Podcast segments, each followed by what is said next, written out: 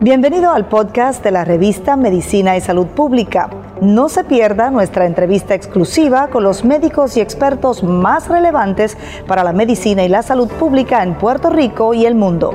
Si desea ver este podcast en vídeo, puede hacerlo en nuestro canal de YouTube Revista MSP.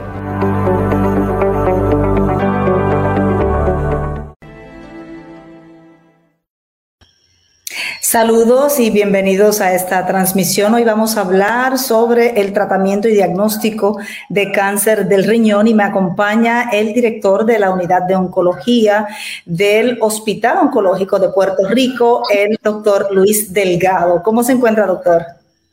Eh, buenas noches, gracias al Señor, estamos todos muy bien. Pues qué bien y queríamos un poco darle un panorama global al público sobre la prevalencia de cáncer renal para entrar entonces en otros detalles. Mira, en Estados Unidos, que son las estadísticas que nosotros tenemos eh, disponibles, eh, cada año, y esperamos más o menos ese comportamiento para el 2021, eh, para el 2021, perdón, se esperan alrededor de 76 mil casos o 75 mil casos nuevos este año. La prevalencia siempre es mayor en varones, prácticamente dos eh, terceras partes de los casos van a ser varones.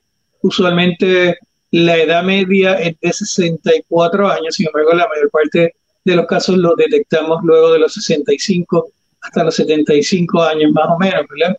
Los varones son más afectados que las eh, féminas eh, las personas de raza negra también son un poquito más afectadas.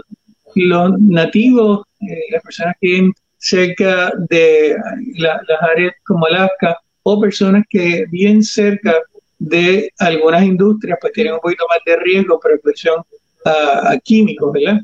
Eh, también hay un poco más de incidencia en aquellas personas que tengan alguna condición genética como algún hiper y, un dado, ¿verdad? Que usualmente tiene un poco más de riesgo de desarrollar esta enfermedad.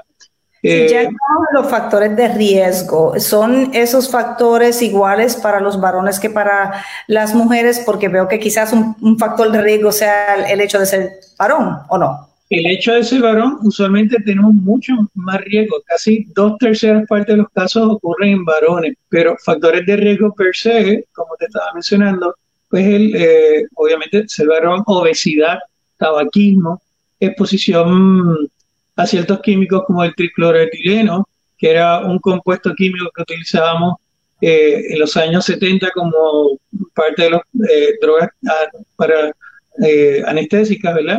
Y se utiliza también, en, se utilizaba en compuestos para limpieza, para sangrar equipos, y se utilizaba mucho en bases militares, ¿verdad? También estaba presente en algunos eh, productos de, la de limpieza que utilizamos en los hogares.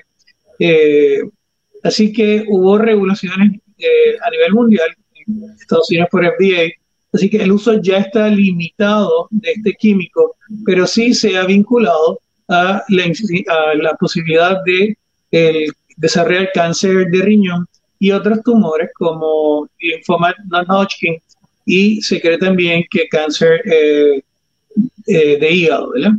Eh, afortunadamente, pues ahí la regulación ya no es tan frecuentemente utilizado. Otra droga que se ha tratado de vincular, pero su relación no se ha podido probar de forma definitiva es el acetaminofén.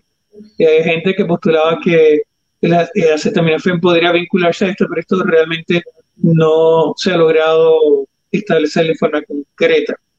Obesidad, pues también nos pone a riesgo, hacemos eh, eh, funcionar mucho más al riñón, podemos causarle un poquito más de daño a las estructuras de riñón y eventualmente hay un poquito más de incidencia, no solo en cáncer de riñón, también sabemos que la obesidad es un factor de riesgo para otros tumores. Eh, así que son varios los factores. Tabaquismo, bueno, la el, fumar se ha disminuido en los Estados Unidos, pero aún así eh, sigue vinculándose a esta condición. Y desde el hospital oncológico, ¿como cuántos pacientes tienen ustedes con algún tipo de cáncer de riñón? Eh, no es de los tumores más comunes que nosotros vemos acá en nuestra institución, sin embargo, está entre los primeros 10 que afectan a la población de Puerto Rico. Es como el octavo. Eh, las estadísticas de hace unos años atrás eh, establecían una incidencia de 2.3, 2.6% eh, con relación a todos los tumores que se detectaban en Puerto Rico. En varones, en señoras no está entre los primeros 10, en Estados Unidos sí está en los primeros 10 entre varones y hembras en ambos sexos, pero en Puerto Rico es más, eh, los varones no están en los primeros 10 de la señora. Doctor, si nos puede ayudar, se corrió un poco la cámara apuntarla hacia abajo, si no lo habíamos cuadrado, ahí está mucho mejor. Y esto, esto ocurre siempre que estamos ¿verdad? utilizando esta nueva tecnología y esta forma de comunicarnos y de llevar la información. Pues ya hemos hablado un poco de la descripción de lo que es, bueno, no hemos hablado de la descripción del cáncer renal, ¿verdad? ¿Qué, qué conlleva eh, y hasta dónde se extiende eh, esos tumores? Mira, el, los tumores de riñón pueden ocurrir en cualquier parte del riñón. Eh, va a depender eh, en qué lugar ocurre o en qué lugar del riñón se detecta, eh, pues obviamente la extensión, ¿verdad?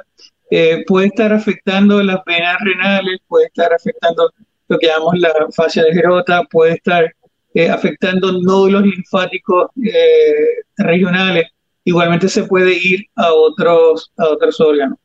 Usualmente tumores pequeños lo podemos eh, sacar si está en la parte inferior de, riñón sin tener que eh, sacrificar el riñón, ¿verdad? Eh, tumores más grandes pues conllevan eh, procedimientos quirúrgicos un poquito más complicados. ¿Y cuáles son los síntomas, doctor? ¿Y cuándo se puede una persona quizás tener sospecha, ¿verdad?, de que pues, algo anda mal con el riñón. Mira, existe una triada que históricamente hemos identificado con cáncer de riñón como dolor en el flanco, que no es otra cosa que el dolor en eh, la parte lateral del abdomen, sangrado y que sangrado en la orina y que se palpa una masa. Eso es como un 10 o un 15% de los pacientes se presentan con, con esa triada. Sin embargo, muchos de los cánceres eh, renales eh, lo detectamos de forma, de forma incidental. Cuando hacemos estudios radiológicos por cualquier otro motivo, encontramos estas masas. Eh, lamentablemente también lo encontramos cuando el paciente desarrolla síntomas, síntomas como dolor fuerte eh, en el área del abdomen y los costados, eh, o sangrado en la orina. Entonces comenzamos a hacer un workup, una evaluación completa y encontramos estas masas.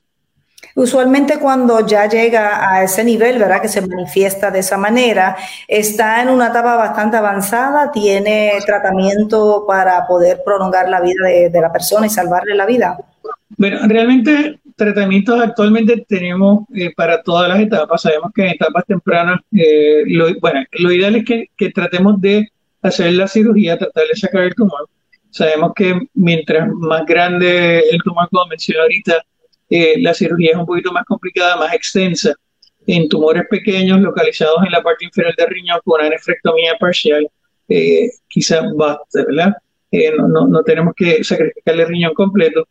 en etapas tempranas, pues obviamente sería lo ideal detectárselo a todo el mundo. Sabemos que la sobrevida a 5 años está sobre un 90%, 93%. Sin embargo, sin tratamiento, cuando tenemos esas eh, etapas avanzadas, eh, la sobrevida es de 10%. Sin embargo, tenemos nuevos tratamientos eh, actualmente que han demostrado que literalmente se duplica o se triplica la sobrevida histórica de estos pacientes con, con, una calidad de vida en términos de efectos secundarios de estos tratamientos mucho mejor que lo que teníamos varios años atrás. Este era un tumor que hace 10 años atrás llamábamos tumor huérfano, porque realmente no teníamos muchos tratamientos. A través de los últimos 10 o 15 años hemos ido desarrollando nuevas drogas, eh, cada vez con más efectividad. Eh, al principio eran drogas eh, solas, ¿verdad? Este, sencillas. Actualmente tenemos combinación y hemos pasado desde los inhibidores de quinasa hasta las famosas inmunoterapias que nos han abierto una puerta con mucha esperanza para estos pacientes. Cuando me habla de nuevos tratamientos, entonces es quizás el nuevo abordaje de combinar tratamientos existentes o hay una nueva generación de medicamentos que presenta todo una, una gama de posibilidades para el paciente. Ambas cosas. Eh, con el correr de, los años hemos desarrollado las famosas drogas eh, conocidas como inmunoterapia, que lo que hace es que hace que tu cuerpo pueda identificar esas células eh, que, son anormales, que, son eh, que eventualmente van a causar la formación de tumores, las identifica y, las destruya. Sabemos que muchos de los tumores eh, resultan de la incapacidad de nuestro sistema inmunológico para identificar y destruir estas células en etapas iniciales. Como no las pudo identificar, no las destruyó, comenzaron a proliferarse. Eh, y lamentablemente muchos de ellos pues llegaban a etapas eh, avanzadas. Con las famosas inmunoterapias, lo que hacemos es que hacemos que eh, tratamos de que el sistema inmunológico sea más efectivo, identifique estas células y monte una respuesta en contra de estas células y las destruya. durante los pasados años hemos, se han aprobado diferentes drogas eh, incluyendo dos drogas que pertenecen a las familias de la inmunoterapia, pero que tienen mecanismos de acción diferentes. Actúan en diferentes checkpoints. Eh, y en el último año, FDA ha dado la aprobación para la combinación de inmunoterapia con otra inmunoterapia, lo cual ha resultado que el 50% de los pacientes, por lo menos en algunos de esos estudios, eh, que han dado la aprobación a través de FDA para utilizar estas combinaciones, más de la mitad de estos pacientes continúan vivos a 48 meses.